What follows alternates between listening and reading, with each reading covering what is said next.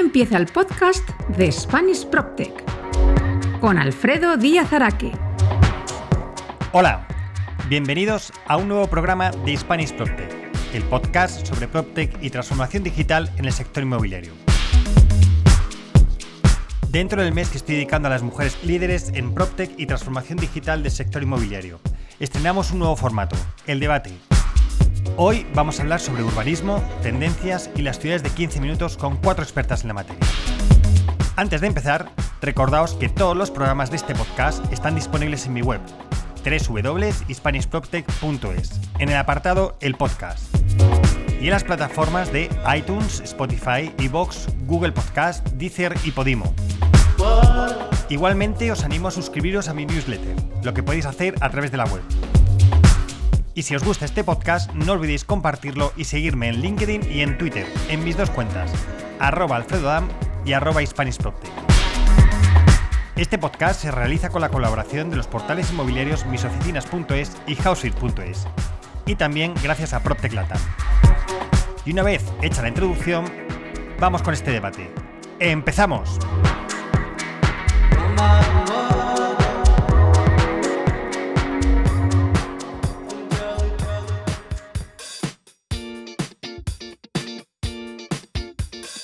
Tiempo para el debate en Spanish PropTech. Hoy, urbanismo, tendencias y las ciudades de 15 minutos. Con Ana Alfaro, Senior Associate Design Management Leader para Latinoamérica en Hensler. Gema Alfaro, Partner en Alfaro Manrique Atelier. Lola Ripollés, EMEA Program Manager en IKEA Group. Y Cristina Gasco, Associate en Hollis.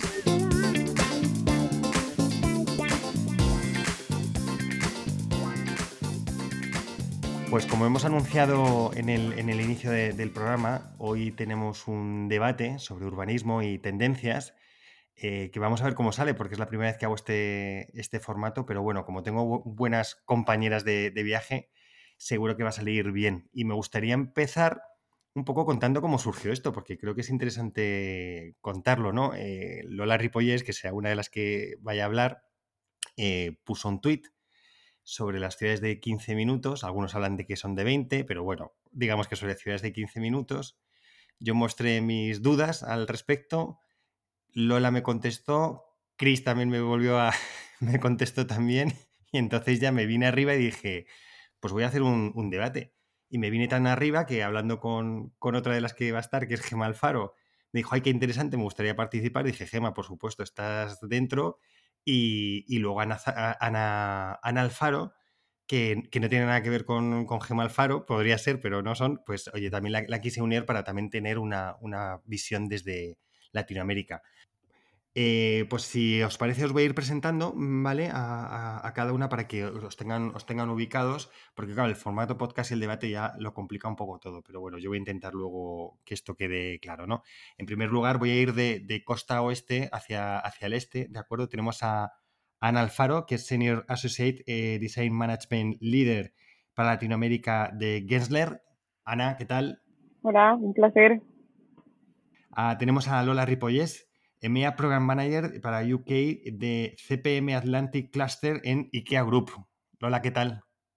Hola, ¿qué tal? Buenas tardes. Tenemos también a Gema Alfaro, partner de Alfaro Manrique Atelier. Hola, Alfredo, buenas tardes. Encantada de unirme al debate. Y por último, tenemos a Chris Gasco, que es Associate en Hollis. ¿Qué tal, Chris? ¿Cómo estás? Pues muy bien, Alfredo. Muchas gracias por, esta iniciativa. Encantada de participar. Pues bueno, pues para, mm, empezar con este debate que vamos a hablar sobre urbanismo y, tendencias y, también un poco qué consecuencias ha traído el COVID y cómo creemos que van a ser las ciudades, si os parece, me gustaría que habláramos primero de qué urbanismo es el que se ha realizado. ¿vale? Ya sé que esto es como una pregunta muy genérica, pero si queréis luego la podemos aterrizar un poquito más o cuando habléis la podéis aterrizar porque, bueno, al final las ciudades es donde vivimos, trabajamos, eh, es nuestro ocio y posiblemente sea bueno para aquellos que no están tan relacionados con el, con el tema urbanístico, pues sí que me gustaría que nos contaréis ese urbanismo que se ha venido desarrollando hasta, hasta ahora, ¿no? Entonces, si queréis, empezamos con, Ana. Ana, cuéntanos, ¿cuál es el urbanismo que se ha estado desarrollando, por lo menos en tu zona en Costa Rica, pero creo que también tienes eh, información de, otros sitios? Me, me, costaría un poco contestar esa pregunta con una sola respuesta, porque yo creo que nuestro radio de acción en Gensler trata de ser un poquito más Latinoamérica. Em, Costa Rica te podría decir que, que, que es absolutamente reactivo, totalmente carrocentrista, lamentablemente, este, y un poquito desordenado. Y creo que compartimos algunas de esas características con, con Latinoamérica. En general, Latinoamérica yo creo que tiene un problema muy grande de ser carrocentrista y eso lo, lo vamos a ir hablando un poquito más durante, eh, durante el desarrollo del podcast de hoy, me parece, pero, pero eso definitivamente lo que nos ha traído son un montón de problemas de, de, de crecimiento horizontal enorme de las ciudades que, que obviamente cuesta un poco eh, reaccionar a eso y hacerlo de manera ordenada, ¿verdad? Lola, cuéntanos, ¿qué, cree, ¿qué urbanismo es el que se está desarrollando? Bueno, tú tienes experiencia obviamente en España, pero también estás en, Londres. ¿Qué urbanismo crees que se ha hecho? ¿Coincides con Ana incluso en, lo, que, lo que comenta? Bueno, el urbanismo que se ha hecho en Londres es bastante particular porque Londres es un centro enorme que es un, casi una, una mini nación dentro de, todo el territorio y dentro de Europa. Pero el urbanismo que se ha hecho hasta ahora pues, ha sido bastante em, desarrollado en silos por actividades y una ciudad también excesivamente mm, extensa en el territorio con unos desplazamientos enormes entre las zonas residenciales y las zonas de trabajo porque el, suelo en el centro de la ciudad vale muchísimo y, es carísimo vivir en el centro y entonces pues esto generaba unos desplazamientos muy fuertes y, eso pues marca, marca mucho el urbanismo. Eso es lo que ha habido, lo que ha habido hasta ahora, ¿no? Y como tradicionalmente eh, se ha distribuido. Gema, nos cuentas también, porque además tú has tenido experiencia como arquitecto municipal y eso también es interesante. Cuéntanos. Sí, sí, efectivamente, al principio de, bueno, no al principio del todo, pero sí que en los inicios de, mm, de trabajar por cuando monté mi propia empresa eh, de arquitectura en paralelo eh, estuve trabajando en un ayuntamiento durante cuatro años eh, acabé siendo jefe de urbanismo y, y, bueno, al final tenía como la visión de la administración y al mismo tiempo en una época en la que sí que se hacía bastante obra y desarrollo nuevo residencial en España, ¿no? Entonces, y también hacía planes urbanísticos, ¿no? Aparte de para cliente privado. Eh, entonces te da bastante visión. Y yo, sobre todo, lo que yo tengo la, apreciación, ante todo de Madrid, ¿no? que es mi ciudad, em, del gran cambio que ha habido desde los años 70, ¿no? que pasamos de un enfoque de ciudad mucho más mediterránea a un enfoque de ciudad que iba basándose más en, por un lado en el vehículo privado, por otro lado más eh, pivotando a esa ciudad anglosajona, eh, con zonas deslocalizadas ¿no? de, usos y con programas urbanísticos eh, muy zonificados, donde la, velocidad empezaba a ser un, un, parámetro más del urbanismo, ¿no? Esa velocidad de traslado y esos tiempos. Y yo creo que esos grandes polígonos de un solo uso han ido, han ido cogiendo protagonismo en Madrid, centros financieros, eh, centros turísticos, em, centros eh, de compras, centros residenciales, eh, pausa las afueras que únicamente tienen zonas residenciales, nuevamente más polígonos solamente industriales, nuevamente más polígonos solo de oficinas. Entonces yo, yo creo que esas grandes zonas son parte del origen del problema, ¿no? Que nos hemos encontrado en el que veo ahora mismo en el urbanismo en Madrid, en, mm, frente a mm, lo que puedo ver en Barcelona, que es el otro sitio, digamos, donde tengo una pata personal y laboral, donde han mantenido una esencia bastante más policéntrica. Y yo creo que al final, cómo, cómo se estructura una ciudad y cómo vives en ella, afecta a las relaciones sociales, a las relaciones personales y a cómo son los individuos que se forman en ella que nuevamente a su vez revierten cómo viven la ciudad, ¿no? Entonces yo creo que se genera un círculo vicioso eh, de poco tipo, pocas relaciones de un cierto tipo, muchas de otro, un cierto nivel de estrés, poca empatía con el entorno cercano, mm, no sé, al final eh, es, un círculo de influencias, ¿no? Cris, ¿cuál es tu visión del urbanismo que se ha hecho hasta ahora?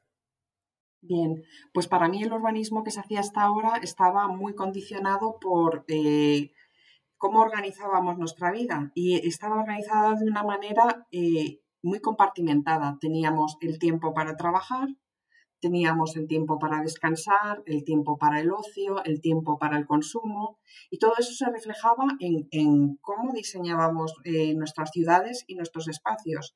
Espacios meramente para trabajar, entonces pues teníamos desarrollos, pues yo qué sé, eh, pues tipo Azca aquí en Madrid, eh, la City allí en Londres o incluso esta zona que hicieron en los muelles tremenda. ¿Cómo se llamaba esto, Lola? La, Canary Wharf, o sea, zonas en las que claro, zonas en las que se va a trabajar exclusivamente, sales de trabajar y te vas, luego zonas para ir a consumir, por todo este boom que hemos vivido de centros comerciales, y entonces todo muy compartimentado porque los tiempos también lo estaban. Entonces, eh, desde hace bastantes años, bueno, no, tantos, pero desde hace unos años, eh, esa compartimentación de tiempos está dejando de existir porque tú ahora mismo puedes estar trabajando, puedes estar haciendo una gestión de salud, puedes estar comprando online. Eh, están desapareciendo esas fronteras en cuanto a cómo compartimentamos los tiempos, con lo cual están fallando estos modelos de ciudades. Y ya con eh, el COVID, eh, todo eso pues ya ha alcanzado una dimensión ya casi sea, más dramática. O sea, resulta un poco, ahora resulta un poco lo que comentaba Lola, o sea, resulta ridículo esos tiempos en commuting, o sea, una hora y media para ir a trabajar, o sea, ya es como un poco, eh, ya no se concibe como normal. Entonces, pero quizá por eso, o sea, ha sido el COVID el que ha puesto ya totalmente de manifiesto a nivel a nivel usuario, te diría, o sea, todo el mundo se ha dado cuenta de que esto no tiene mucho sentido. Además, estas zonas estaban tan separadas que tú incluso tenías que hacer desplazamientos para ir de donde vives a donde trabajas, a donde consumes, a donde tienes ocio, desplazamientos muy largos. Y, se estaba perdiendo ya el sentido, pero ahora con el COVID, que además hemos incluso tenido estas limitaciones, que podíamos salir de casa, andar un kilómetro, eh, o sea, nos hemos dado cuenta de que estábamos complicándonos, yo creo, mucho la, existencia. Ana, cuéntame, creo que quieres añadir algo. Sí, sí, este, te iba a comentar que creo que, digo, escuchando lo que dicen Lola y lo que dicen Gema, me parece que en escalas muy distintas, ¿verdad? Porque las ciudades en Latinoamérica, como hay megaciudades como Bogotá o México o demás, pero en escalas distintas, pero, pero es el mismo problema. También este, tenemos algunos centros de ciudades que son un poco usos mixtos, pero tenemos el mismo problema de, de, de tratar de, de, buscar usos desagregados entre sí y desplazamientos muy grandes entre los entre lo que llamamos ciudades dormitorio y los centros financieros o los centros de negocio, ¿verdad? Y yo creo que eso se da, me parece que en, que en muchas partes del mundo, pero igualmente es aquí. Entonces, eh, vos haces encuestas y, las personas tardan hora y media, tres horas yendo de su lugar de cada, cada turno, de su casa a su lugar de trabajo y viceversa. Entonces creo que son problemas compartidos. Eh, Lola, querías añadir algo, cuéntanos. Sí, es así. Aquí también incluso había una cultura de, de lo que llaman el commute y eso es pasarse todos los días eh, una hora y media en el tren para ir y venir al trabajo esos tiempos invertidos eh, cada día en ese transporte, pues te quitan de poder hacer vida social, de, poder pasar eh, o emplear tu, tiempo en, ocio incluso o en, o en deporte o en familia. O sea que al final es en detrimento de, de, cualquier tipo de conciliación y al final pues la gente se convierte nada más que en trabajadores, porque entre las horas que trabaja y las horas del desplazamiento, pues eh, el ámbito personal se queda muy, muy restringido, con lo cual evidentemente, claro, afecta mucho al desarrollo de, las personas y de la vida. Ajá.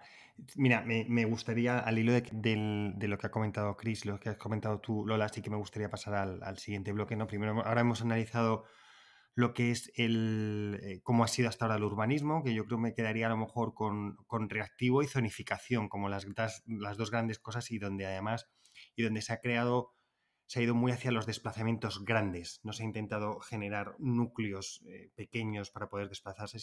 Y entonces me gustaría un poco, a, ver, el, COVID eh, sin duda alguna ha, ha traído consecuencias para muchas cosas, ha impactado en mucho y, como no, pues también en, las ciudades.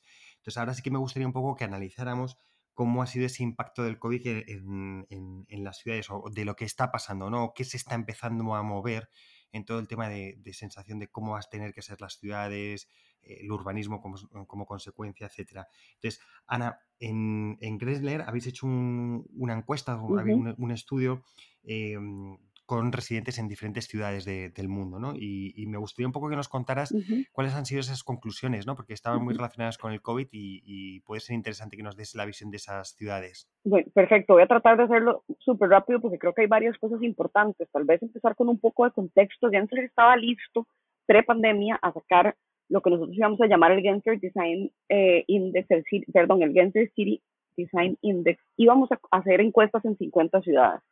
Em, y lo que tratábamos era de medir la experiencia humana en relación con los ambientes físicos, sociales y económicos de las ciudades. Sin embargo, con el, con el COVID decidimos cambiar un poquito la marcha y aprovechar la situación para entender la forma en que las personas en las grandes ciudades estaban reaccionando a la pandemia. Entonces, hasta hoy hemos hecho dos rondas. Tratábamos de entrevistar a 2.000 personas en cada encuesta buscando diversidad demográfica, de edad, género, ingreso, educación, todas esas cosas. Y las dos rondas iniciales se hicieron en New York, San Francisco, Londres y Singapur.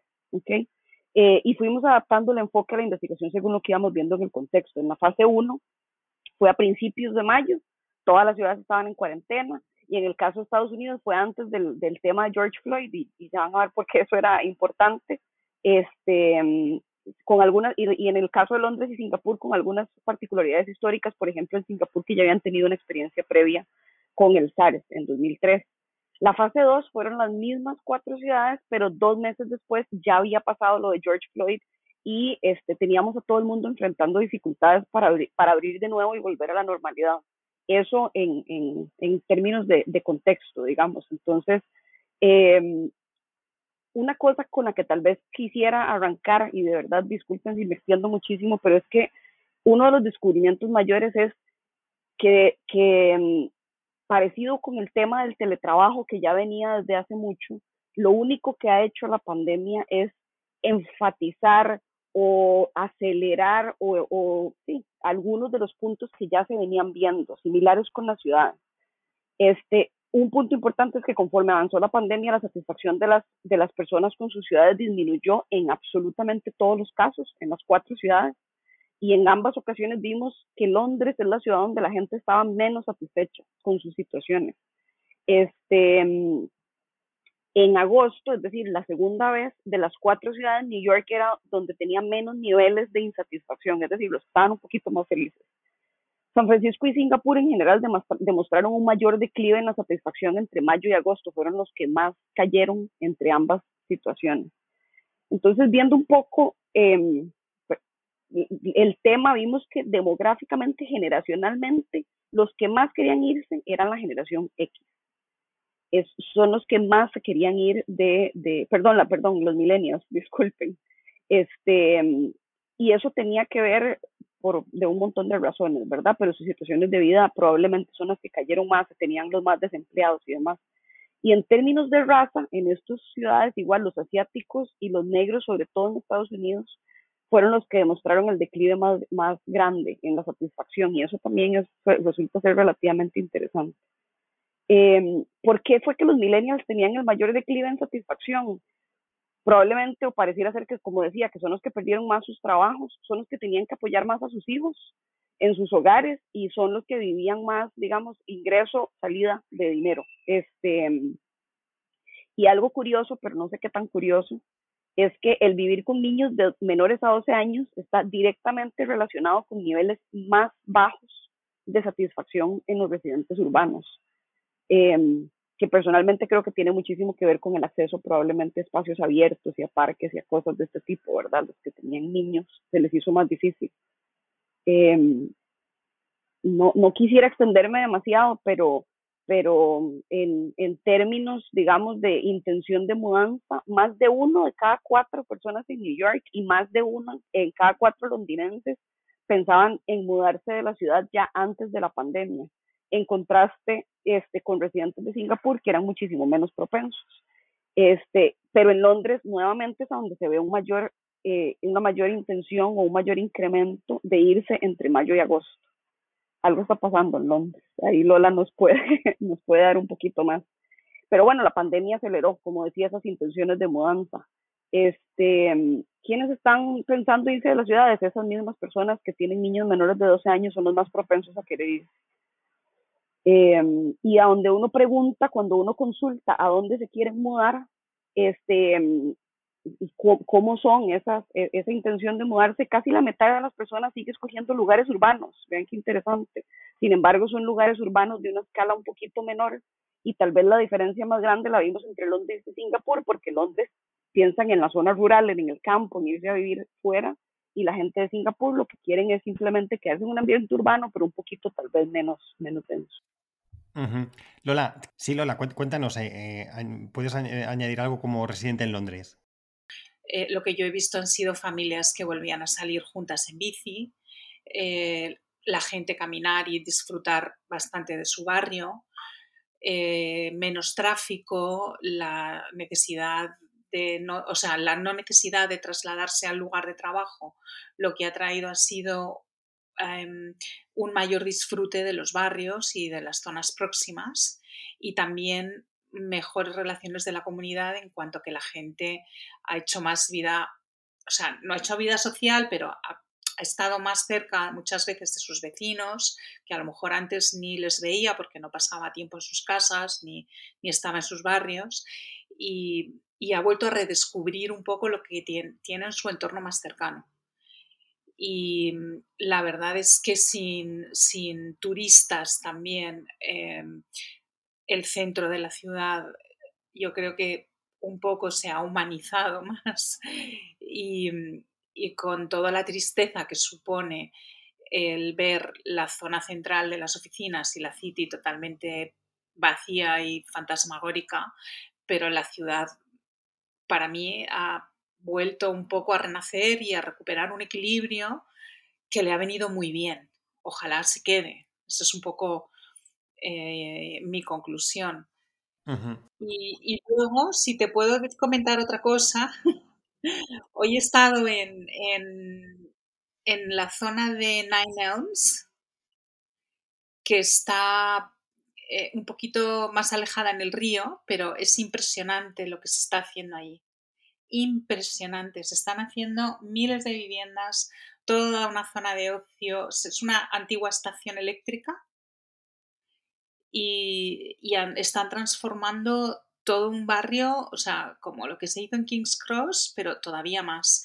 Y no puedo ni contar la cantidad de obras que he visto hoy, o sea, ya lo sabía, por eso he ido. Y yo vengo impresionada, porque se está regenerando toda una zona de la ciudad em, con parques, viviendas y parte de esas, esos viviendas social, actividades al aire libre, Em, y estaba lleno de gente paseando, pero lleno. O sea, eh, y era una zona a la que antes nadie quería ir. Entonces, creo que este tipo de actuaciones urbanas eh, que ponen de repente una zona de la ciudad en valor y que además tienen todos los usos y mezclados y tal, son intervenciones que duran muchos años, pero que al final transforman profundamente la ciudad, ¿sabes?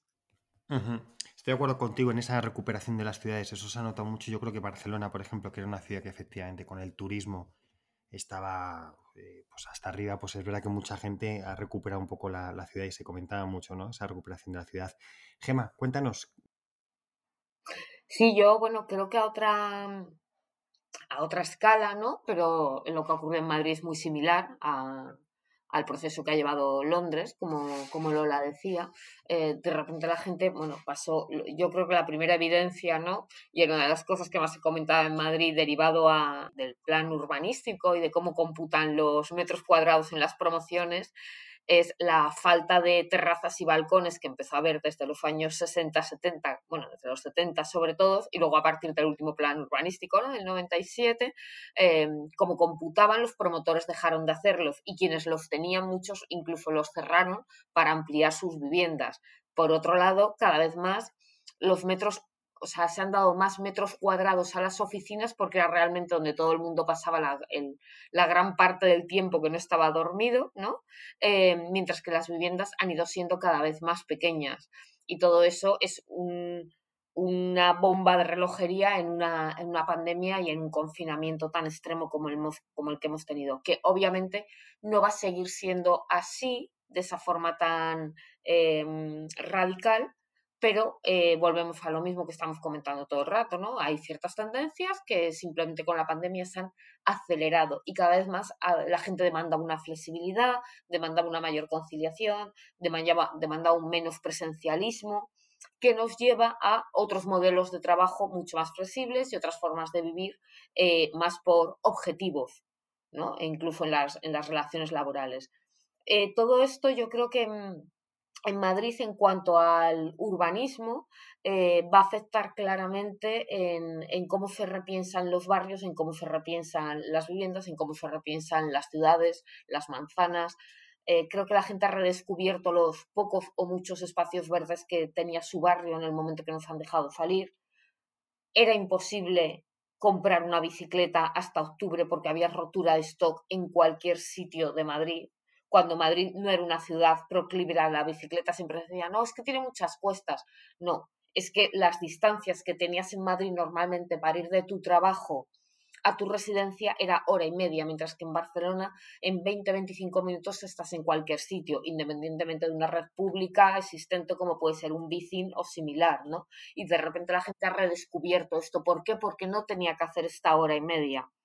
Ha descubierto el, Em, el, comercio de cercanía, o sea, una serie de cosas a las que creo que de nuevo no queremos renunciar, ¿no? Entonces tienen que meterse dentro de nuestro urbanismo. Yo creo que eh, dentro de que normalmente la, la legislación va por detrás de las tendencias sociales, ¿vale? Sí que se están tomando medidas porque había cosas que ya venían de antes, como es esta peatonalización que estamos viendo del centro, este restringir el uso del vehículo privado, esta vuelta a potenciar lo público o medios de transporte alternativos, ¿no? Y creo que hay iniciativas interesantes en Madrid como el Plan de Infraestructuras Verde y de Biodiversidad de Madrid, ¿no? O la Red Arce, que al final, bueno, es volver a poner en valor ciertas eh, ciertas eh, infraestructuras o alternativas y otras maneras de, movilidad.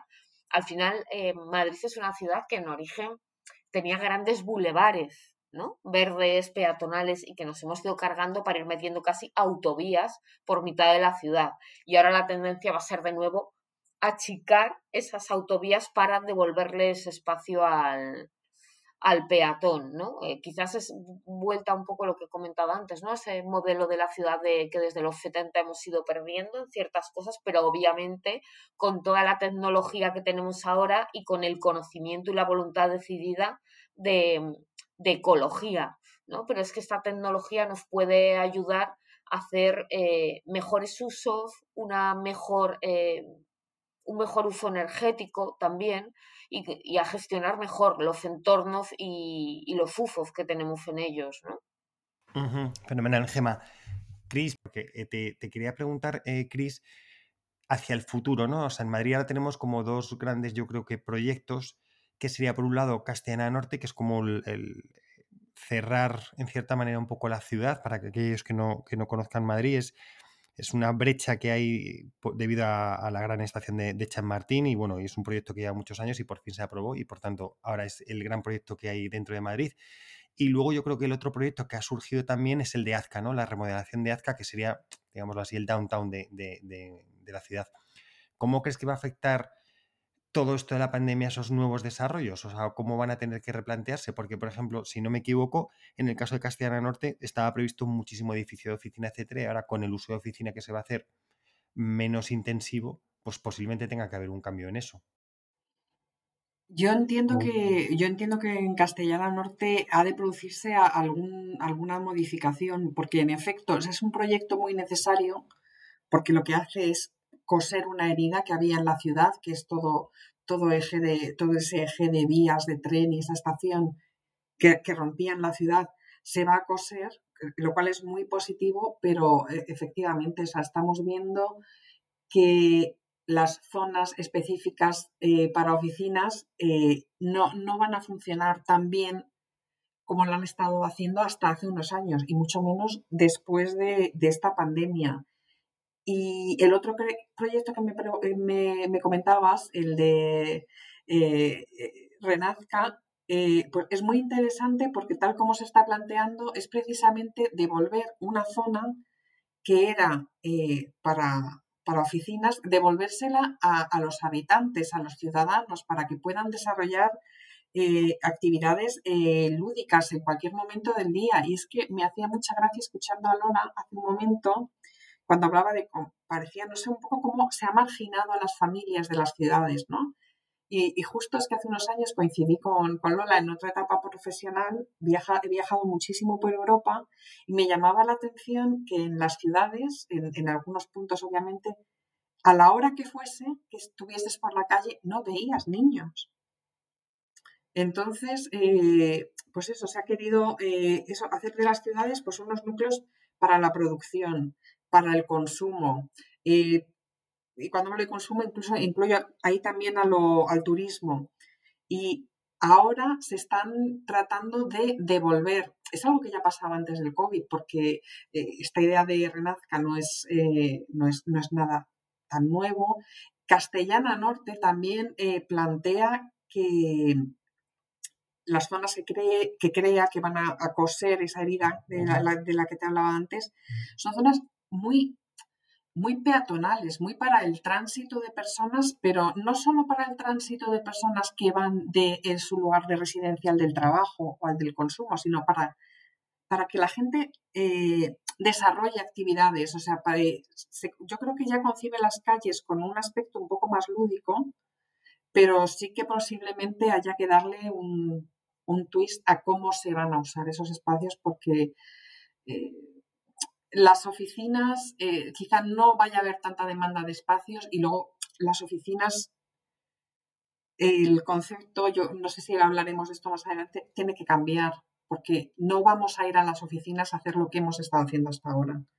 O sea, cuando tú puedes hacer en tu casa buena parte del trabajo que desarrollabas en la oficina, cuando vayas a la oficina tiene que ser eh, que tenga un sentido, que vayas, que te aporte algo eh, diferente, o sea, que tenga sentido si no te quedas en casa. Entonces, eh, bueno, pues eh, habrá que ver cómo, o sea, cómo se conjuga esto en este, en este nuevo desarrollo. Perfecto, Cris. Gema, querías añadir algo sobre lo que ha comentado Cris de tanto de Azca como de, Madrid Norte, ¿no? Bueno, yo creo que, Madrid Norte eh, al final tenía áreas muy zonificadas de, oficina, como tú decías. Eh, tiene bastante oficina, pero sobre todo tiene una parte final, más mm, la parte más cercana a lo que era la antigua a la estación de Chamartín, que sí que tiene grandes núcleos eh, de oficina. Todo que es una ciudad eh, con, bueno, una ciudad, un ámbito de la ciudad, un desarrollo nuevo con mucha zona verde, con un espíritu de Smart City, pero sí que creo que es una gran oportunidad, eh, no para que cambien su urbanismo, pero sí que para que igual no sean monolíticos o monofuncionales cada uno de esos usos o esos edificios, ¿no? Eh, que apuesten por esa hibridación que es la que va a ser una gran tendencia en la ciudad. Y en cuanto a Azca, es obvio que eh, estamos ante un momento de, de, cambio en ese downtown, como tú dices, que sería nuestro, nuestro centro financiero en Madrid, con el concurso Renazca, que acaba de adjudicarse y demás, eh, pero al final eh, esto afecta al espacio público de Azca, no a los usos de los, de los edificios, ¿no? Es devolver ese espacio que era una gran plaza dura que quedaba mm, muerto y vacío a partir de las 6, 7 de la tarde, y como una herida en la ciudad, incluso con poca iluminación muchas veces, eh, o sea, una cosa totalmente anacrónica, ¿no? En, una zona super prime de la ciudad, le devuelve eso a la ciudad, genera relaciones, em, genera usos y sobre todo esa gran, bueno, un espacio fluvial, que a ver hasta qué punto puede hacerse real o no, eh, esa, esa gran zona verde, etcétera, etcétera, pero siguen siendo esos grandes edificios exclusivamente de oficinas.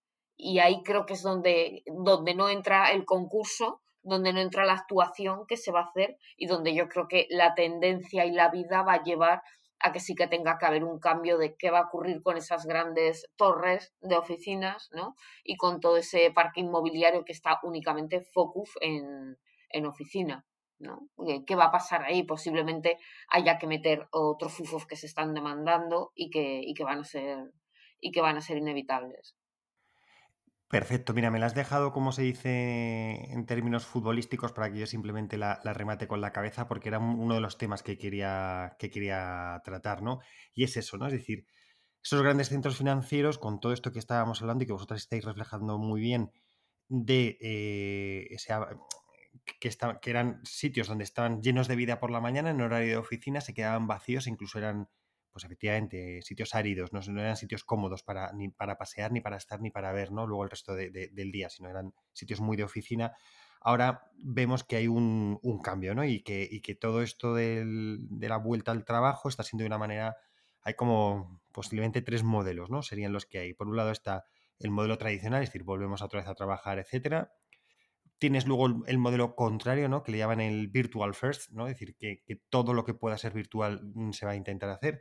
Y luego yo creo que el modelo que tiene más pinta de que se vaya a imponer más masivamente, que sea el híbrido, ¿no? Es decir, ir unos días a, la oficina, eh, otros días trabajar desde casa, otros días desde otros espacios, ¿no?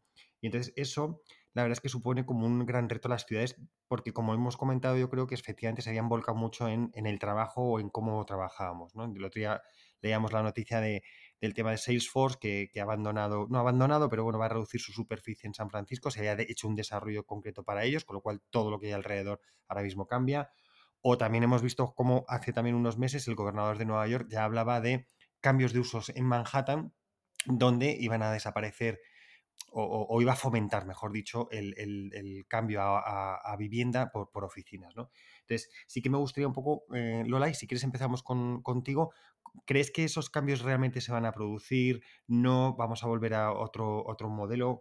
Mm, ¿Vamos a ver las ciudades más amables y que por tanto ese, uso de oficina esté también más mezclado con, la vida de, la ciudad?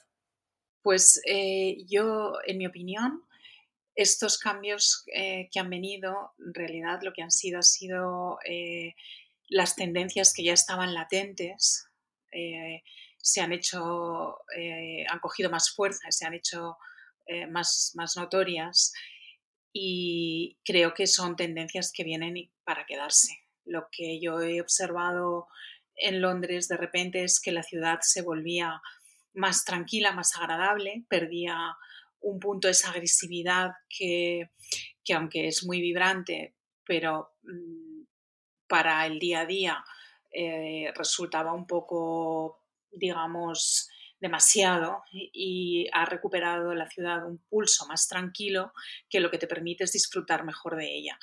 Y leyendo el, plan de Londres 2021 eh, que ha salido ahora, es aprobado la primera semana de marzo de 2021, después de mucho tiempo, lo que vemos que recoge este plan son muchas de de las cuestiones que han aflorado durante la pandemia y que, y que es un poco lo que la, lo que la ciudad necesitaba para reajustarse.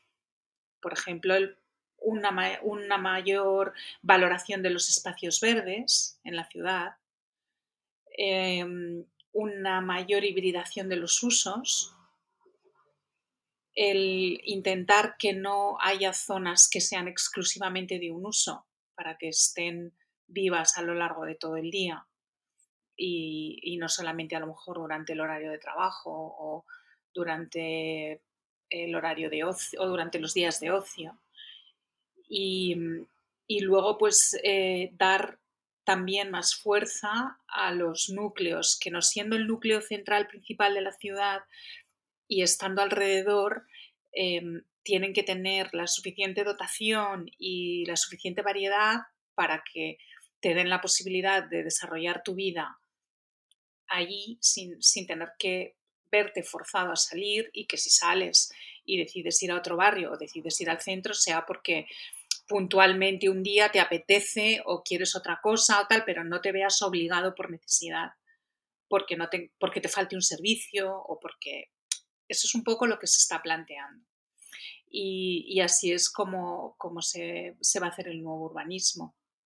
Eh, aquí los councils eh, tienen mucha fuerza, aunque existe este plan, este plan es, no es obligatorio, sino que es una serie de puntos que se proponen para que se puedan seguir y para que se sigan, para que la ciudad tenga mayor coherencia y el urbanismo que se haga, digamos, esté más acorde con la situación social actual. Pero luego cada uno de los councils tiene el poder de decisión final sobre los desarrollos que se hagan dentro de, dentro de ellos. Y entonces documentos como este Plan 2021, que ha tardado pues, bastantes años en salir y en, tener la aprobación final del gobierno, son guías de buena práctica y ahora pues veremos si, si se siguen o no. Y desde luego también la sostenibilidad está arriba en la agenda como punto importantísimo. La verdad es que yo creo que ese es otro de los temas que la pandemia nos ha hecho valorar más y, darnos cuenta de que, de que es una cosa que tenemos que, que activamente perseguir.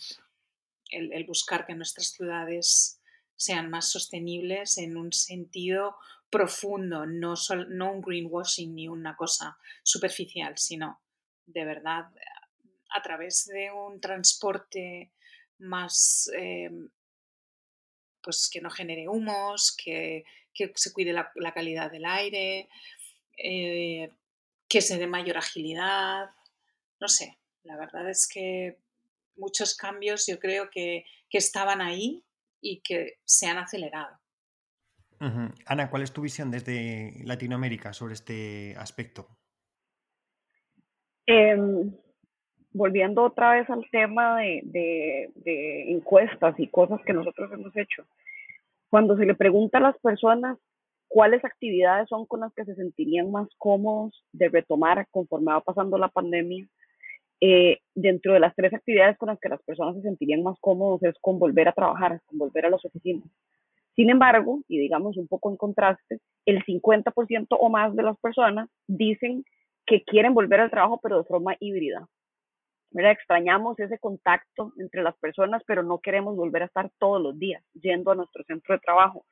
Entonces, estos, estos, em, estos grandes centros de trabajo, digamos, yo veo, y, quería darle seguimiento un poquito a lo que estaba diciendo Lola, yo veo o vemos eh, algunas cosas que, que definitivamente em, van a pasar con, con estos grandes centros de trabajo. Por supuesto que más uso mixto y más y, un enfoque más hacia lo local, ¿verdad? Ya creo que vamos entrando poco a poco al, al tema de los, de los 20 Minute Neighborhoods y definitivamente el tema de, de, lo local, de dar de repente algunos espacios que están vacíos, bajarles la renta para, para promover startups, para buscar comercio local, para que siga habiendo una conexión con, con, con, con el barrio es muy importante, ¿verdad? Eso nos va a traer creo yo, una arena muy importante para la innovación, donde se le empiece a abrir más espacios este, para tecnología, para, para comercio, para, para mm, comida, digamos, a, dentro de estos espacios.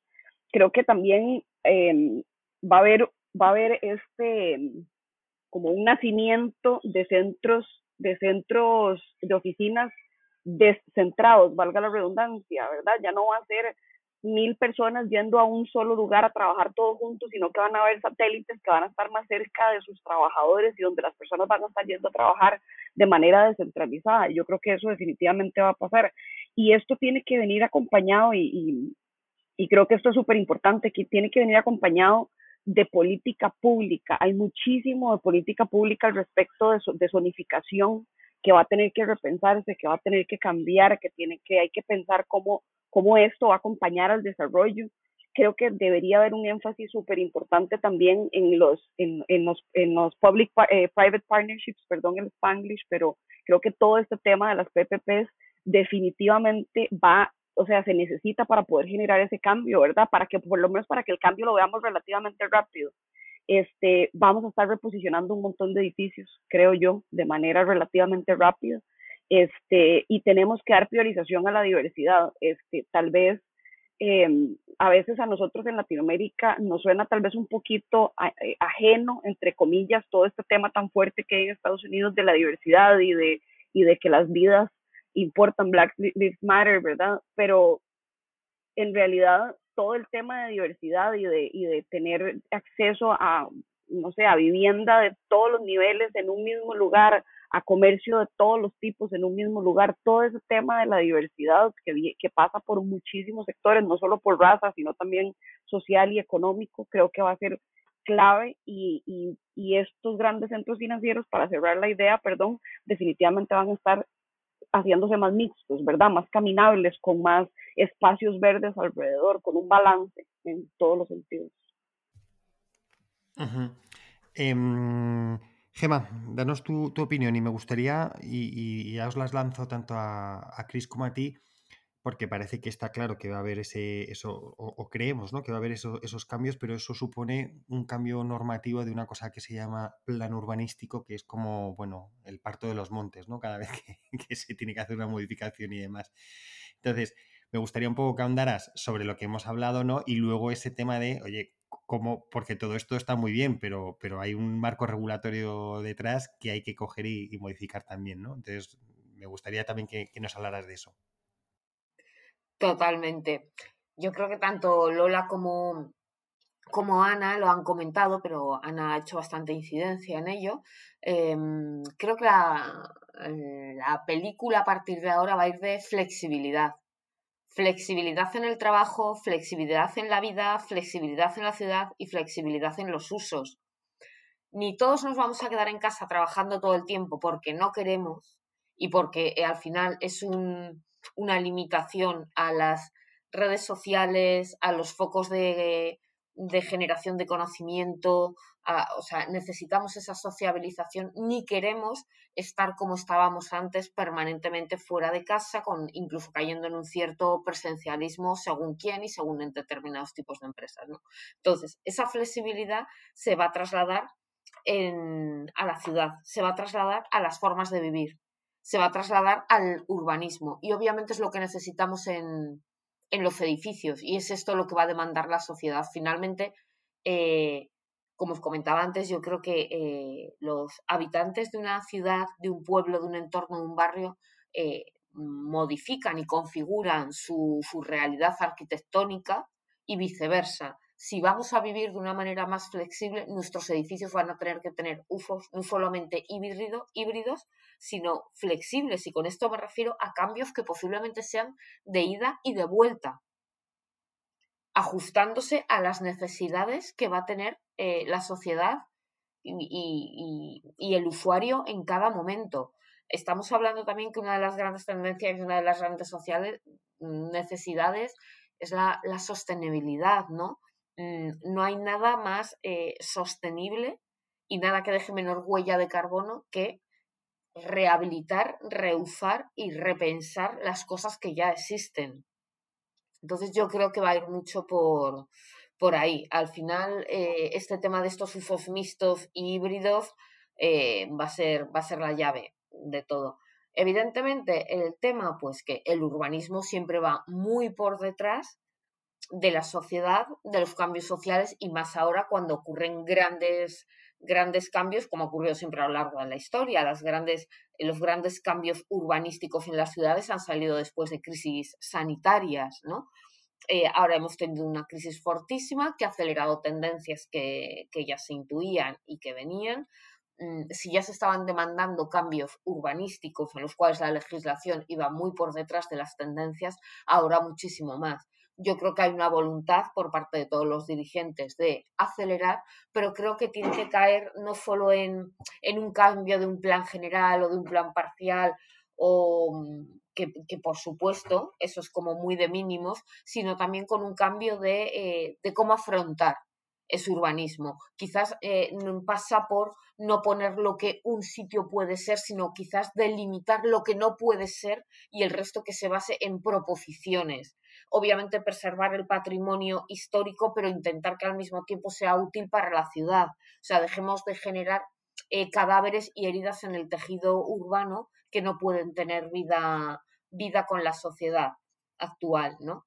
Eh, bueno, en ese sentido yo creo que es bastante interesante la ley que se está haciendo de, arquitectura desde el MIDMA, desde el Ministerio, eh, que está siendo participativa, que está siendo colaborativa. No, nosotras, bueno, yo creo que Lola también participó, desde WISE hemos participado en diferentes mesas, ¿no? Como para intentar eh, dar un, una opinión de diferentes, en los diferentes ámbitos de los profesionales eh, porque no podemos estar de, espaldas a lo que está ocurriendo. Pero sobre todo eso lo resumiría en flexibilidad, agilidad, recuperar lo existente y saber que son cambios de ida y de vuelta. Y otro tema que me parece determinante y muy necesario es que no solo que en un mismo en una misma propiedad vertical, cosa que en nuestro país es bastante difícil que se dé, igual que en Nueva York es súper común, eh, aquí que tengamos que en un mismo edificio tres licencias porque tengas un centro comercial, un hotel y un edificio residencial, bueno, te lleva a un plan especial o a una modificación de plan o, y a una gestión mm, complicadísima si la sacas adelante, ¿no? Eh, no en todos los sitios ocurre lo de Canarejas y Canarejas porque es un hit en la ciudad y ya hemos visto cómo te rehabilita y te regenera un barrio, ¿no? Yo creo que esa hibridación eh, es necesaria, pero al mismo tiempo me refiero a hibridación también en cuanto a eh, en el decalaje en el tiempo, es decir, si por la mañana tenemos un gran espacio que sirve de encuentro, por ejemplo, para una guardería, ¿por qué no ese mismo sitio que a partir de las 2 de la tarde permanece cerrado hasta las 8 de la mañana del día siguiente, que pueda tener que pueda ser usado como sala de yoga o centro de encuentro para otro tipo de actividad. Y esto no me refiero de una manera ilegal, sino reglada, es decir, que puedan convivir varias licencias de funcionamiento o de uso en un mismo espacio, que ayudaría a que estos negocios pequeños, locales, permanezcan abiertos, a que la tasa de esfuerzo sea menor y a que los, eh, las rentas puedan pagarse por, por pequeños emprendedores, por ejemplo, ¿no? veríamos muchas menos bajadas de persiana y tendríamos una mayor riqueza en el tejido social y urbano de los barrios. Cris, dinos, uh, cuéntanos un poco sobre este tema, ¿no? Si crees que estos este nuevo uso del espacio de trabajo, cómo va a influir y si crees que va seremos capaces de reaccionar de manera rápida para, para adaptar esos centros de oficinas a la nueva realidad? Eh, a ver, yo creo que eh, estos cambios que estamos viviendo o sea, van, van a dejar una, huella, o sea, no es una tendencia que cuando, digamos, salgamos de esta etapa COVID eh, vayamos a perder. O sea, todo esto yo creo que ha venido para, quedarse y, y, vamos a necesitar unos centros, o sea, donde mm, los centros de producción, digamos, ya, ya no pueden ser como antes, porque ahora mismo, además, cuando pensamos en, recursos humanos, ya ni siquiera lo llamamos así, lo llamamos eh, gestión de talento. Entonces, ya no vamos a querer que nuestro talento esté encerrado 10 horas en un cubículo produciendo. O sea, queremos un talento más creativo. Entonces, necesitamos rediseñar los espacios por dentro, pero necesitamos también rediseñar esas tramas urbanas que los alojan por fuera para posibilitar, eh, pues, no sé, o sea, que cualquier empleado en cualquier momento pueda salir, darse un paseo, darse un paseo con otros colegas, tener reuniones en la calle, poder inspirarse, o sea, fuera de, también del espacio de la oficina, con lo cual, eh, o sea, va a haber ahí una liquidez que se va a reflejar en, en, el propio diseño de espacios de trabajo, pero también en la trama en la que se integran. O sea, van a tener un reflejo en el, en el urbanismo. Y lanzabas una pregunta que era eh, un poco cómo van a responder estas administraciones públicas, ¿no? Porque estamos muy o sea, podemos hacer lo que nos permite el planeamiento. Y en este sentido, yo sí que creo que había una conciencia ya antes del COVID de muchas administraciones mm, ya se habían dado cuenta de que los modelos que teníamos no son sostenibles y el COVID ha hecho, o sea, lo ha puesto todo mucho más de manifiesto, o sea, no son sostenibles, no son resilientes y, y hay que actuar, pero ya había iniciativas antes. Hay una iniciativa, por ejemplo, C40 Reinventing Cities, en la que están apuntadas muchísimas ciudades del mundo y el objetivo de esta iniciativa es eh, eh, generar proyectos eh, o sea, sostenibles y que además em, para, para, regenerar el urbanismo y, y crear zonas resilientes. Entonces, yo creo que sí, o sea, a diferencia de otras tendencias que haya habido anteriormente, sí están ahora mismo las administraciones muy implicadas y muy conscientes de que, de que ellas mismas tienen que, propiciar eh, unos cambios y de hecho, o sea, yo por ejemplo, eh, en, en WISE, por ejemplo, que es la Women, in Real Estate, se está participando con varias administraciones para, para, para que se produzcan estos cambios, para impulsar estos cambios en, legislación, en planeamiento. Con lo cual, yo en este sentido, o sea, sí que soy muy, muy optimista porque creo que eh, urbanización, eh, perdón, administraciones, además de, muy distinto tipo político, están, están muy implicadas en, esto y tienen por fin mm, pues una conciencia de sostenibilidad que yo no, o sea, en veintitantos años de profesión realmente no había apreciado antes como, como soy capaz de apreciar ahora. Así que en ese sentido eh, me muestro optimista porque además o sea, veo que hay iniciativas, o sea, veo, eh, pues eso, eh, C40, Reinventing Cities, ayuntamientos contando, yo creo más que nunca con asociaciones de profesionales para ver cómo, cómo pueden propiciar estos cambios no sé, lo veo, me veo positiva con, esto. Me alegra, me alegra que te, que te veas positiva. Ana, querías comentar algo, ¿verdad?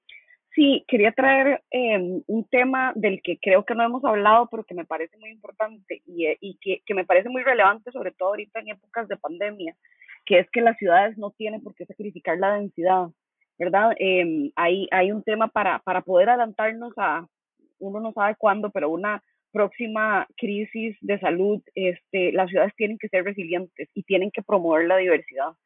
Eh, y para poder contrarrestar esa, esa percepción de los efectos negativos que tiene la densidad, definitivamente las ciudades tienen que, que, que, mejorar el acceso a servicios esenciales como agua, como vivienda accesible, como educación, espacios, espacios públicos, espacios abiertos, este, tecnología, en fin, y sobre todo servicios de salud, claramente. Entonces, yo creo que ese tema de densidad efectivamente no lo habíamos tocado, pero creo que es muy, muy importante. Y ya lo mencionaron, pero quisiera hacer énfasis en que reposicionar edificios existentes a, otros usos adicionales y nuevos eh, va a ser una parte significativa de este esfuerzo, ¿verdad? Em, es, es posible hacer ciudades saludables sin tener que sacrificar el tema de la densidad. Y yo creo que, que no lo habíamos tocado, había estado como muy de lado y yo creo que esto es muy importante porque va mucho de la mano con los, con los, con los usos mixtos, ¿verdad? Y esto que estaba diciendo Gema, que me parece interesantísimo, de que en España sea relativamente distinto, eh, diferente, perdón, o, complicado hacer permisos para uso mixto eh, vertical, que me parece que es clave. Y volvemos al punto de, que las regulaciones tienen que acompañar las intenciones de, de urbanismo, ¿verdad? muy bien. Creo que, y es curioso cómo eh, un poco lo que me estáis contando, ¿vale? Y lo digo como alguien que está aprendiendo sobre lo que estáis hablando, ¿no? Todo lleva a lo que originó este, este debate, ¿no? Esta charla, que es las ciudades de 15, 20 minutos, y creo que más o menos hemos ido dando algunos de los, de los elementos. Pero sí me gustaría un poco que me definierais, pues efectivamente, cuál es Lola, y si quieres, vamos haciendo varias preguntas y, las repartimos un poco. Es, eh, Lola, cuéntanos el concepto de ciudad de 15 minutos, qué es lo que engloba o qué es lo que es. Y te lo digo a ti la primera por ser la que arrancaste todo, todo esto que estamos hablando hoy. Sí, pues eh, la ciudad de 15 minutos es em, sencillamente un poco eh, la vuelta al barrio, si quieres, de toda la vida, pero a un barrio, como se dice aquí, enhanced, o sea, un barrio que, que, de verdad tenga todo tipo de dotaciones y que esté eh, que tenga una oferta suficiente educativa, sanitaria, de ocio, de compras y tal, para mantener todas tus necesidades cubiertas a un buen nivel sin que tú tengas que em, ir en transporte más de o andando más de 15 minutos eh, desde donde vives. Entonces, em, lo, que lo que estos núcleos permiten es que se desarrolle toda la vida em, sin, o sea, como, decimos, sin tener que estar eh, incurriendo en desplazamientos que, sean eh, obligatorios porque carezcas de algo. Y también, en realidad, lo que te da es la alternativa de, poder desarrollar tu, tu, vida sin salir de este entorno. Como hemos debatido muchas veces, se puede pensar qué, aburrimiento o yo no quiero quedarme en mi barrio eh, sin salir ni nada, pero ese no es el concepto, porque tú sí puedes salir cuando tú quieras. de lo que se trata es de que no estés obligado porque carezcas de algo. Entonces, em, esto tiene, se dice muy fácil, pero, pero tiene muchas implicaciones porque eso lo que significa es que tiene, tienes que tener un tejido por detrás muy potente que, soporte esto y que te esté proveyendo de esos servicios, porque si no lo tienes, evidentemente te vas a tener que desplazar o te vas a desplazar porque vas a buscar algo de mayor calidad o tal. Entonces, una cosa es que lo hagas puntualmente, pero si lo que te rodea tiene la suficiente calidad como para no obligarte a ese traslado, pues eh, estás muy, muy a gusto en tu entorno y es más sostenible y, es mejor porque te permite ganar tiempo y el tiempo que estábamos invirtiendo en el commute, que es un poco la reflexión, aquí la gente hacía el commute durante una hora y media en tren todos los días y le parecía lo normal. Incluso mucha gente se trasladaba a su lugar de trabajo y se pasaba la semana separada de la familia en el lugar de trabajo y volvía a lo mejor el jueves por la noche o el viernes después de la jornada al lugar donde vivían sus hijos y su mujer para que su mujer y sus hijos pudieran estar en, en, una casa más grande y con, jardín y, en una zona con colegios y tal. Entonces, eso ahora con la posibilidad real del teletrabajo y, el cambio que ha habido, pues se ve que es un, un absurdo. Y también como decía Gema, nos hemos dado cuenta de que tener mini casas muy, muy céntricas tampoco funciona, porque estás viviendo en 30 metros cuadrados que encima te cuestan un congo. Eh, por estar cerca de tu trabajo y evitarte ese commute, o sea, tiene que haber un equilibrio. y esta situación de tener de repente todos que trabajar desde casa, nos ha hecho ver que necesitamos unas casas un poco más cómodas, con esas zonas de trabajo, con una pequeña zona al aire libre, a lo mejor, si es posible. Y luego, si entramos en, ese equilibrio, pues quizá incluso la encontremos no muy alejada del centro de la ciudad, no tan alejada del centro de la ciudad. O si es alejada, no tenemos que estar yendo al centro permanentemente. Entonces trata de, equilibrar el territorio de esa manera. Cris, ¿qué modelos hay de este tipo de, ciudades que, sean, que se estén ya desarrollando, que se hayan desarrollado? Creo que París tenía algo ahí encima de, la mesa, no sé si está ya desarrollado o en desarrollo. O sea, ¿qué, ciudades son las que están tomando la iniciativa en este aspecto? Yo creo que en este sentido las ciudades más punteras quizá efectivamente sean París con la alcaldesa Anne Hidalgo, y, Carlos Moreno, que yo creo que han estado empujando muchísimo. tengo también, o sea, hay, otras muchas, quizá también en Ottawa se ha, se, estado haciendo muchísimo y hay muchísimas otras ciudades eh, que están implantando cada una como... Porque claro, estamos hablando de ciudades que existen, no estamos creando de, la nada.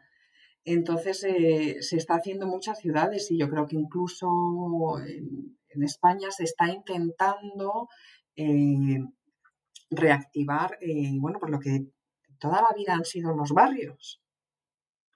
O sea, que es una cosa que existe. O sea, por ejemplo, aquí en, en, España, en las ciudades, siempre hemos tenido los barrios. Entonces, yo creo que se les está tratando ahora de, dotar de ese contenido que en algún momento se les, eh, se les ha podido quitar. Eh. Se está fomentando mucho, por ejemplo, el comercio de proximidad, que pues, eh, hace unos años vivimos un boom de centros comerciales y se está intentando ahora, pues eso, volver, por ejemplo, a, a ese comercio de proximidad en detrimento un poco de estos centros comerciales que posiblemente puedan reinventarse para otras cosas, pero ese es un ejemplo de cómo estamos intentando eh, ir hacia ese modelo eh, aquí mismo. O sea, yo creo que es algo que todos podemos comprobar, cómo se está tratando de fomentar eso. Entonces, eh, yo creo que está pasando en, todo el mundo porque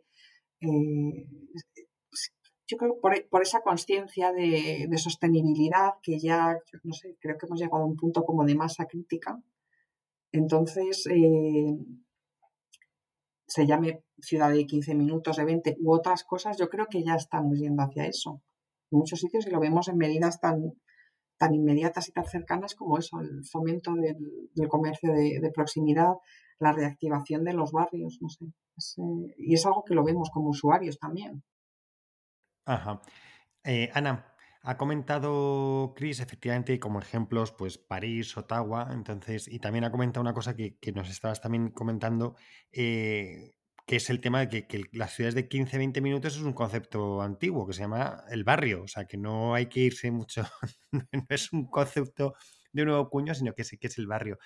En Latinoamérica, ¿cómo se está haciendo este movimiento? ¿Cómo, cómo lo estáis viendo?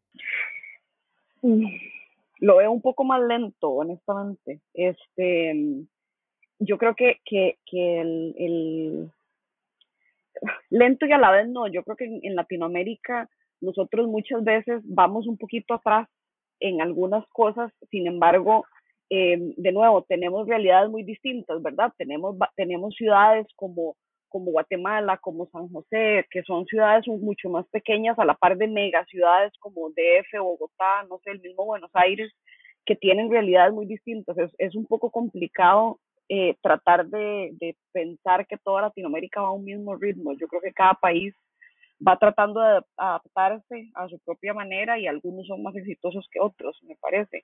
Yo creo que, que mm, tal vez una cosa que podemos tener eh, y aquí ya me voy muy personal, pero que podemos tener tal vez un poco más a favor que otras ciudades en el mundo, es que seguimos teniendo una cultura muy familiar.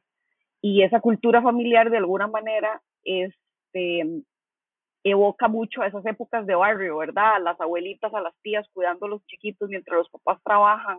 Todo ese tipo de cosas tienen mucho que ver con, ese, con esos barrios de 20 minutos y con esa comodidad de poder hacer las cosas de, de una manera más simple, digamos. Entonces, por ahí lo tenemos más pegado a nuestras raíces más recientes en vez de tan antiguas, no sé, como, como por ejemplo comentaba Gema de, de lo que en España se vivía en los 70 y ya no, yo pensaría que nosotros todavía vivíamos una vida de barrio muy fuerte hasta hace 10, 15 años. Lo que tenemos es que devolvernos un poquito más, un poquito menos de tiempo, digamos, que, que tal vez otras ciudades del mundo a volver a, a, valga la redundancia, a retomar eso. ¿Verdad?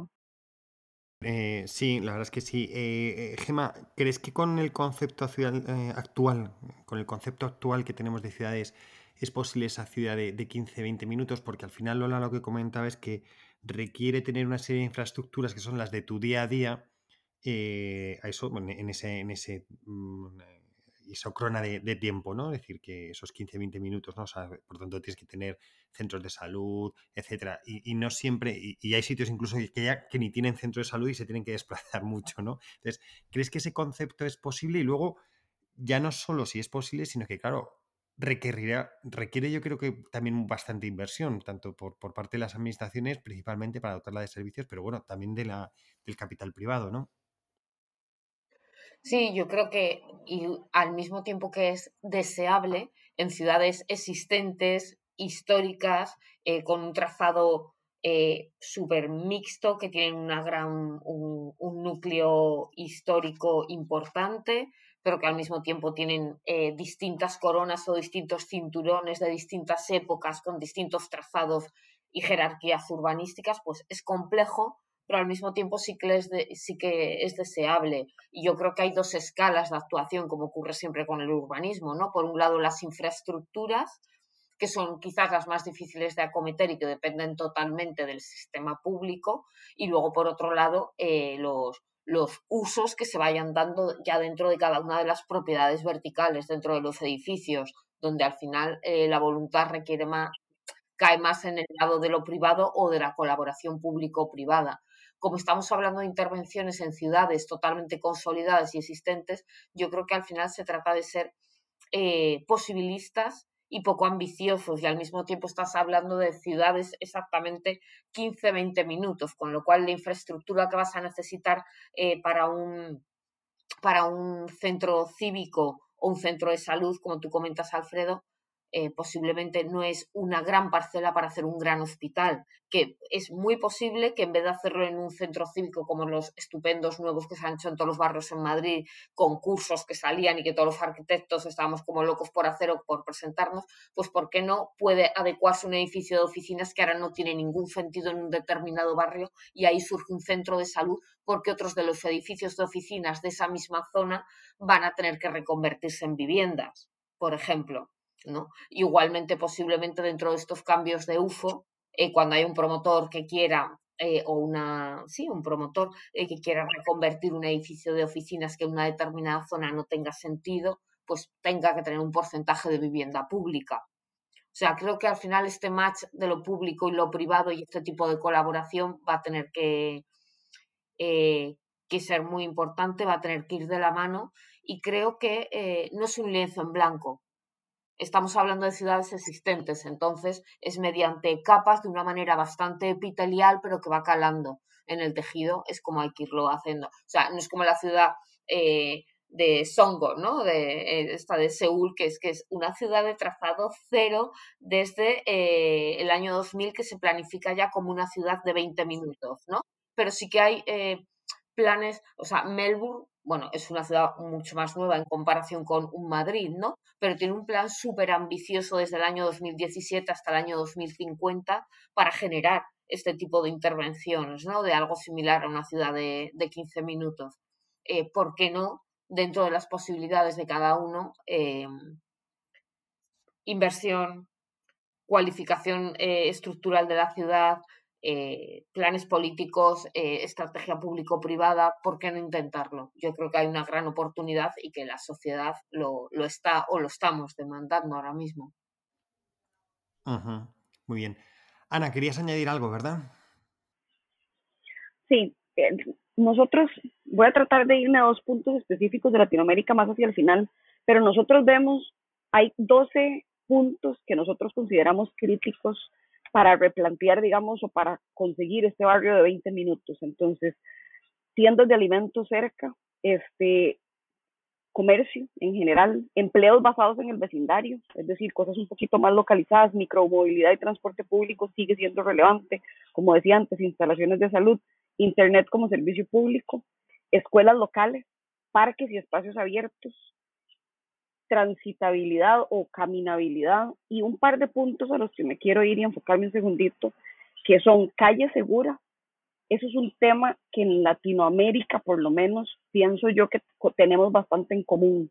Y es que hay muchísimo, muchísima entre percepción de inseguridad y inseguridad real que nos ha hecho empezar a recluirnos en pequeños o grandes gated communities que de repente se empiezan a convertir como en barreras gigantes dentro de las ciudades que nos corta la ciudad y nos corta el transporte y nos corta un montón de cosas. Entonces, el tema de la seguridad, de los famosos ojos en la calle, ¿verdad? Los barrios antes de, eran seguros porque estaban las, las, las, no sé, los abuelitos en, durante el día mientras uno se iba a trabajar estaban cuidando, en fin, había un montón de cosas que permitían esa sensación de seguridad y que yo creo que ha sido, por lo menos en nuestras ciudades latinas, un problema muy grande que lleva al otro. Estamos hablando de viviendas accesibles, pero también de diversidad de viviendas.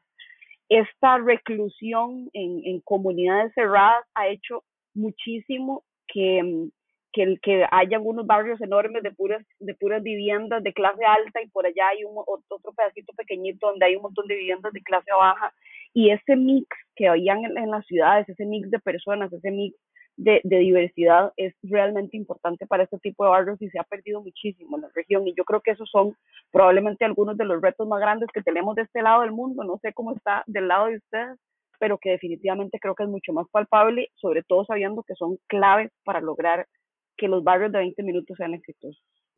Uh -huh. Lola, cuéntanos.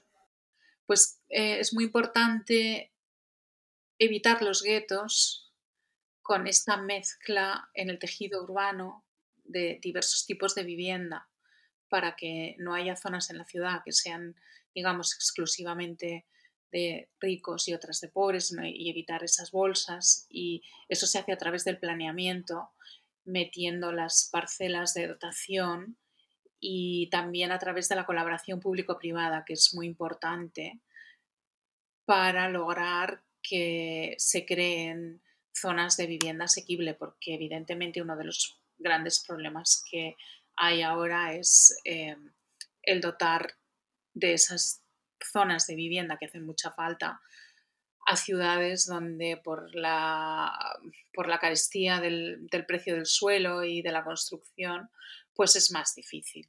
Pero hay que hacerlo conscientemente y desde el urbanismo y desde los planes que se aprueben y los acuerdos a los que se lleguen, eh, perseguir que haya esta diversidad, porque es lo que da riqueza al tejido urbano. Y como conclusión, yo lo que querría decir es que eh, Londres es una ciudad que ha tenido un crecimiento increíble, es una, una megalópolis como muchas otras eh, grandes ciudades que son ciudades-naciones y ahora por primera vez se ve que el crecimiento no va a ser tan desaforado, que va a estar más contenido debido a que hay mucha gente que ha salido de, del centro de la ciudad, porque ahora puede trabajar desde remoto y se reequilibra un poco. Y las zonas verdes que nos permitan tener un entorno más saludable y que le den mayor sostenibilidad a la ciudad van a ser una gran, una gran prioridad en los desarrollos que vienen y las formas de transporte alternativo también.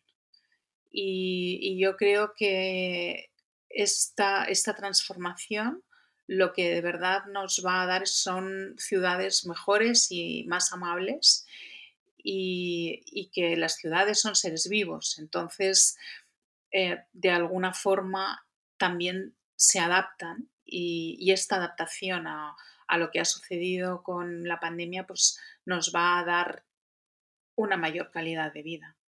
Eso es un poco mi conclusión final. Quizá yo sea muy optimista, pero yo lo veo así. Yo veo que, que detrás de todo este, este estrés que han sufrido ahora, mm, pues va a venir una regeneración y tenemos que aprovechar para con cabeza ponernos a trabajar en que esa regeneración traiga cambios positivos. Ajá. Gema, ¿tus reflexiones también sobre el tema? No, y bueno, yo creo que, que lo hemos, hemos pasado por todo. Yo simplemente quería hacer un último apunte, que creo que también el, el acometer todos, todos estos cambios, estas posibilidades que estamos comentando, y sobre todo ir a este modelo de ciudad más policéntrica, eh, frente al tema del turismo, que antes habéis comentado el caso como el de Barcelona, ¿no?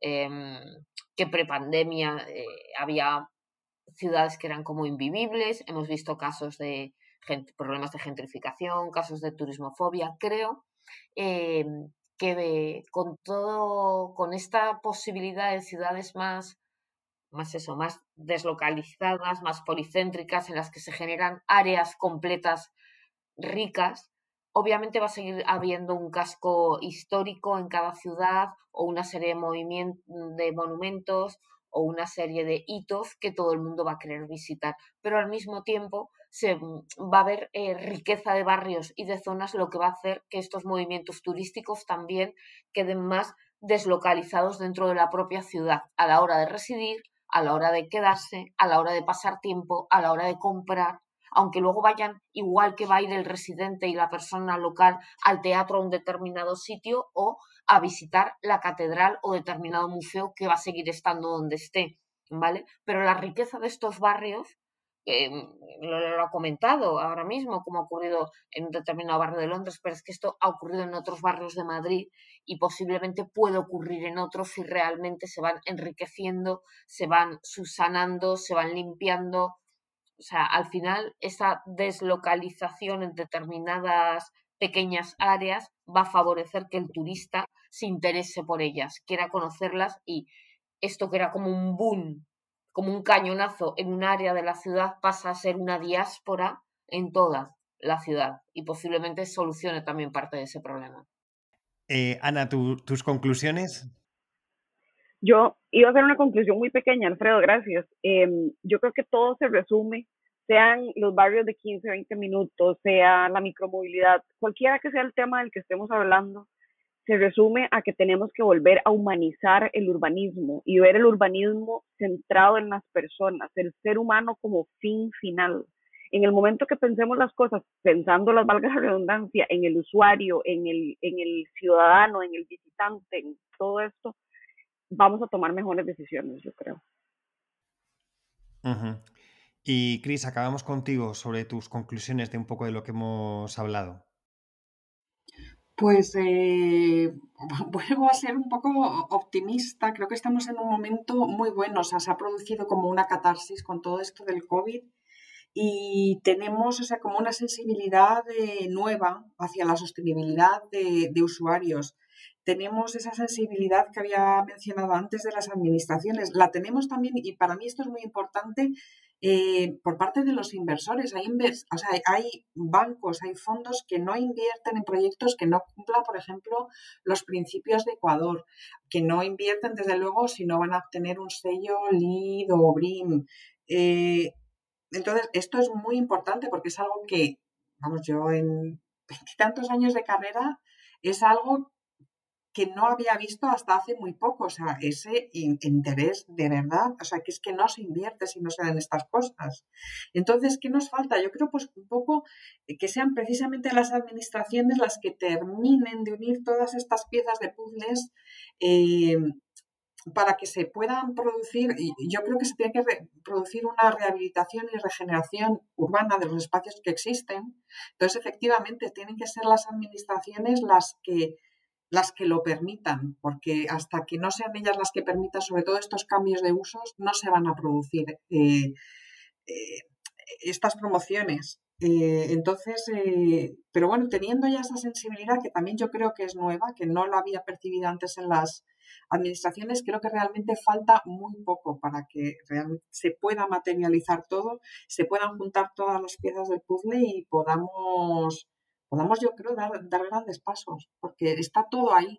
Mm, hace falta juntar las piezas y creo que está en manos de, la administración el, posibilitarlo.